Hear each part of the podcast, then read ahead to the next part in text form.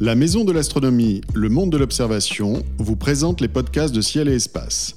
Retrouvez toutes nos références en astronomie, nature et globe terrestre sur maison-astronomie.com.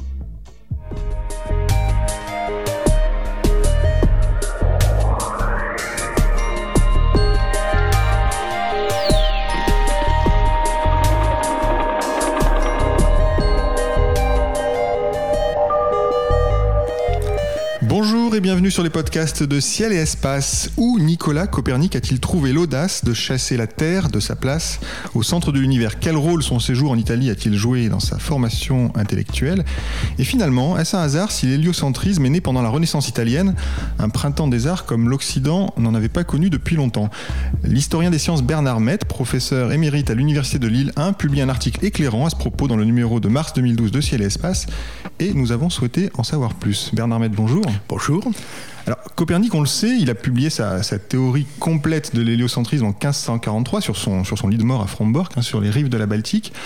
Euh, mais ce que l'on oublie parfois, c'est qu'il a aussi vécu en Italie pendant plusieurs années.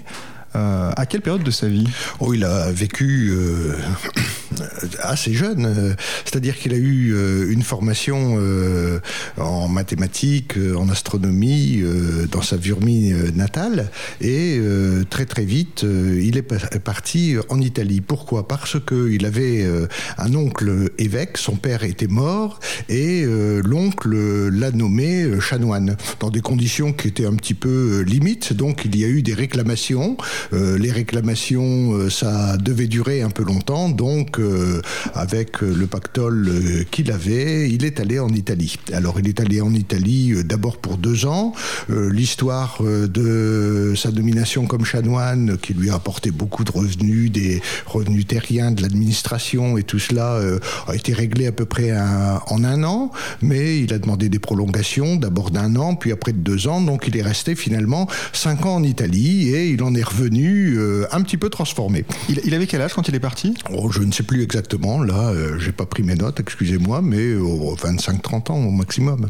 Donc il est parti pour, pour, pour étudier aussi. C'était un- Est-ce qu'on peut considérer euh, Copernic, comme un étudiant à cette époque-là? Oh, euh, oui, pour étudier, bien sûr, parce que c'était aussi une longue tradition dans le Moyen Âge euh, que les étudiants aillent à différentes villes d'Europe.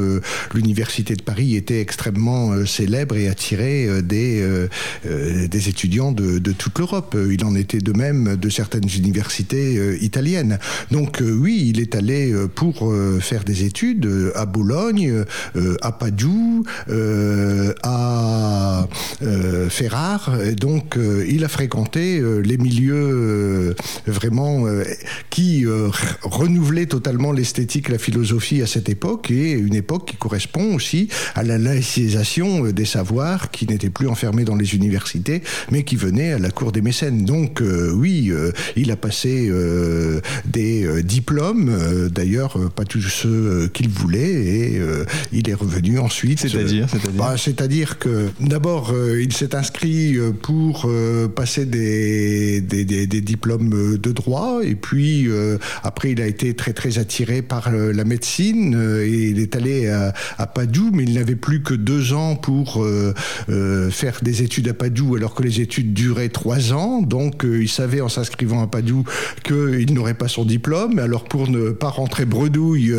là-bas en Vurmie eh bien il est allé à Ferrare pour avoir un diplôme de, droit canon vite fait. Et en fait il a vécu de ses redevenus de chanoine ensuite et aussi de médecin. Il a été médecin de son oncle évêque il a été médecin de ses successeurs et apparemment un médecin euh, très très euh, prisé et d'ailleurs euh, un des deux autoportraits qu'a fait Copernic qui sert aux illustrations maintenant qu'on le représente un de au- autoportraits il se représente lui-même avec une fleur de lys dans la main donc le lys le symbole des médecins le symbole des guérisseurs Alors un Copernic qui reste quand même donc 7 ans en Italie, hein, j'ai- fait le total euh, de ce que vous nous expliquez dans, dans le numéro de mars de Ciel et Espace. Euh, on a un Copernic euh, qui donc n'a pas encore choisi sa voie, enfin entre le droit, la médecine, l'astronomie. On a un Copernic qui, quand même, enfin, qui est quand même extrêmement intéressé par l'astronomie et qui a suivi des cours d'astronomie en Vurmi. et on a les cours qu'il a qu'il a eu. il n'y a aucune mention, aucune mention de l'héliocentrisme ou de mouvements pythagoriciens qui faisaient du Soleil ou du feu le centre du monde, euh, vraiment un géocentrisme tout à fait conformisme. Mais euh, lorsque il va venir euh, à Bologne, à Padoue, là, il va d'une part baigner dans une atmosphère intellectuelle qui est tout autre, et d'autre part être initié à l'astronomie aussi et faire des séjours à l'intérieur de la maison d'un astronome qui, lui, est vraiment pythagoricien et qui va prôner la place centrale du feu ou du soleil. justement, Qu'est-ce qu'on sait Quel témoignage a-t-on de, cette période italienne de Copernic? Alors, on a euh, de multiples euh, témoignages. D'une part, euh, ses inscriptions, des documents qu'il envoie, des lettres qu'il écrit, les séjours qu'il fait chez cet astronome. il y a quand même une bonne information. Et il va rédiger tout de suite, en rentrant en Vurmi, un commentario libus, un petit commentaire qui est finalement euh, l'essai euh, de son De Revolutionibus qui paraîtra euh, très tardivement. On ne sait pas s'il l'a tenu. La légende veut qu'il l'ait tenu sur son lit de mort, mais en fait, bon, on ne sait pas s'il l'a eu ou pas. C'est vraiment. Il ne l'a peut-être jamais lu. Oui, il l'a peut-être jamais eu entre les mains. Entre les mains, ça, ça, se joue à 15 jours près. Donc en, tout cas, son, petit commentaire circule dans toute l'Europe. Il n'est pas aussi développé que ne le sera le Revolutionibus, mais il teste déjà ses idées et ses idées sont connues par l'intermédiaire de ce petit commentaire rédigé quand même très tôt. Il a circulé pendant une vingtaine d'années hein, avant. Euh, donc, il ne faut pas dire que Copernic a eu une seule œuvre dans sa vie, le De Revolutionibus, qui ensuite est une œuvre presque posthume ou posthume. Non. Euh, les idées de Copernic ont été euh, discutées en Europe. D'ailleurs, euh, c'est pendant le vivant de Copernic que s'est manifesté le seul opposant de son vivant ou même initial, qui était Martin Luther, dans les propos de table, qui dit, qui parle de Copernic, il cite pas son nom d'ailleurs, il dit il existe là-bas en Vurmi un astronome qui veut mettre l'art de l'astronomie à l'envers. enfin, vous voyez, donc, et avec une moquerie très appuyé, euh, ça aurait pu aller plus loin. Ça aurait pu aller plus loin, surtout à cette époque qui était une époque assez troublée du point de vue euh, de la religion. Et ah, Oui, euh, c'est exactement, et c'est ça qu'il faut bien comprendre, c'est exactement la période, j'ai cité Martin Luther, donc c'est la période de la réforme et de la contre-réforme. la contre-réforme et le De Revolutionibus sont tout à fait contemporains.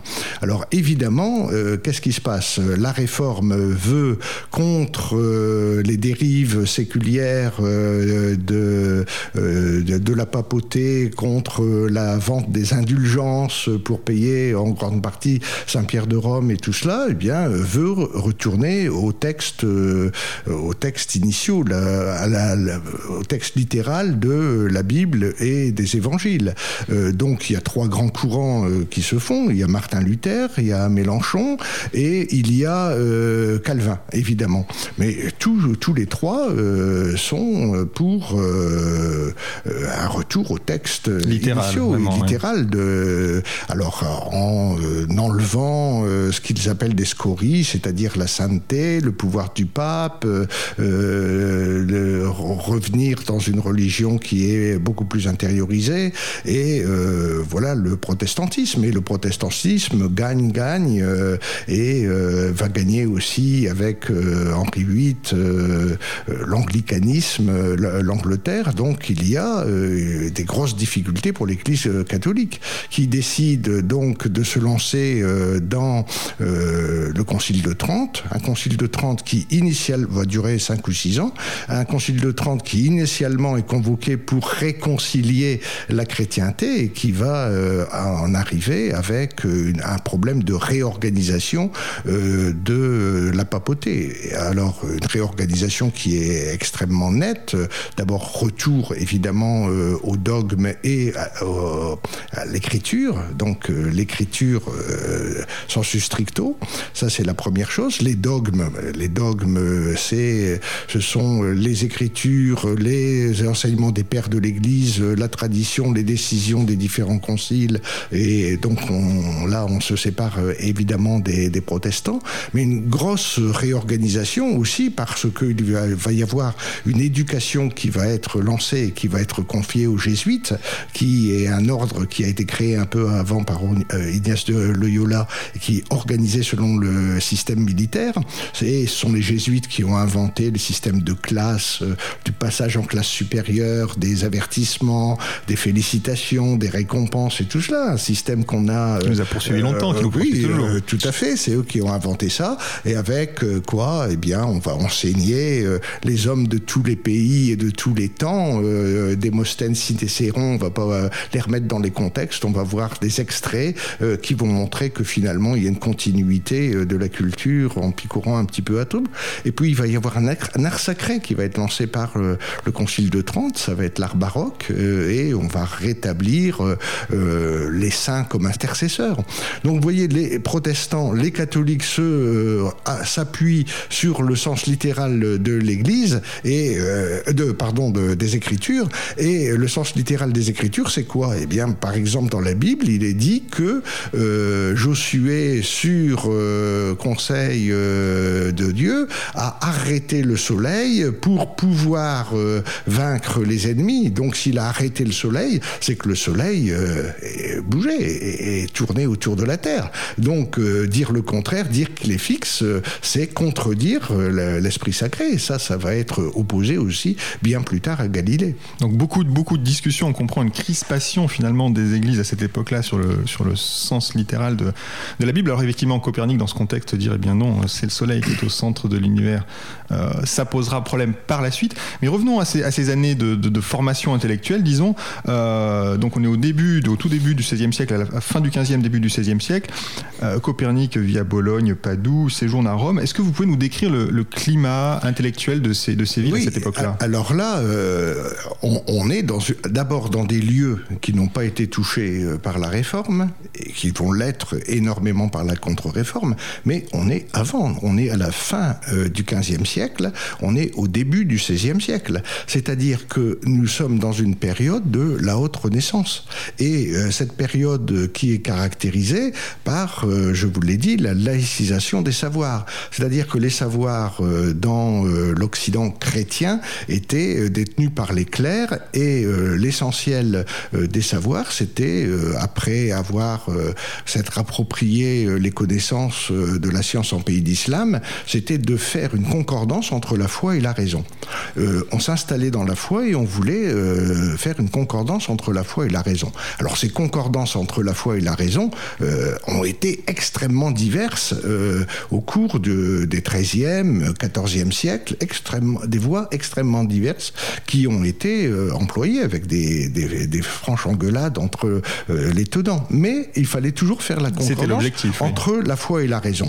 Et à partir de Dante, surtout, et de Il Convivio, qui est le, le banquet, le premier manifeste humaniste qu'il puisse y avoir.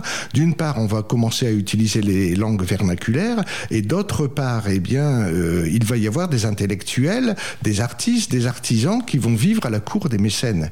Et la cour des mécènes, les mécènes qui tiennent leur, euh, leur, euh, leur richesse du commerce, euh, de, l'artisanat, de la manufacture, et tout ça va s'entourer d'artisans, de commerçants, de philosophes, de peintres, d'architectes, euh, de savants aussi, et il y a une laïcisation du savoir. Et là, euh, Aristote, euh, pour ces Aristote qui est enseigné dans les universités, et euh, bien est un peu dépassé par euh, la masse d'informations nouvelles qui nous vient euh, par d'une part l'Amérique, la conquête de l'Amérique, l'augmentation des di dimensions du monde, changement dans les habitudes aussi parce que euh, les manuscrits et les bibliothèques sont remplacés par le livre, euh, diffusion du livre. Euh, et un rôle, un rôle important. Tout à fait, bien sûr. L'imprimerie va avoir un rôle important.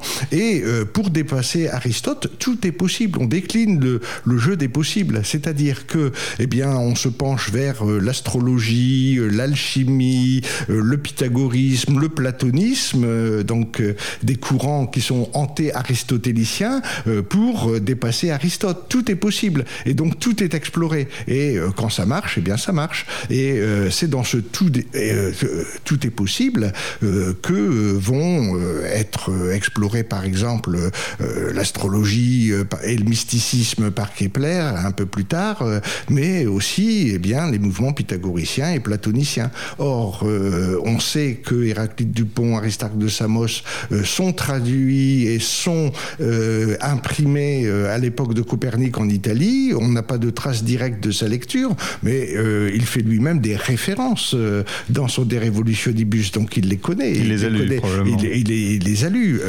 D'autre part, l'astronome qui l'héberge pendant tout un temps, eh bien, va prôner une place centrale pour le Soleil.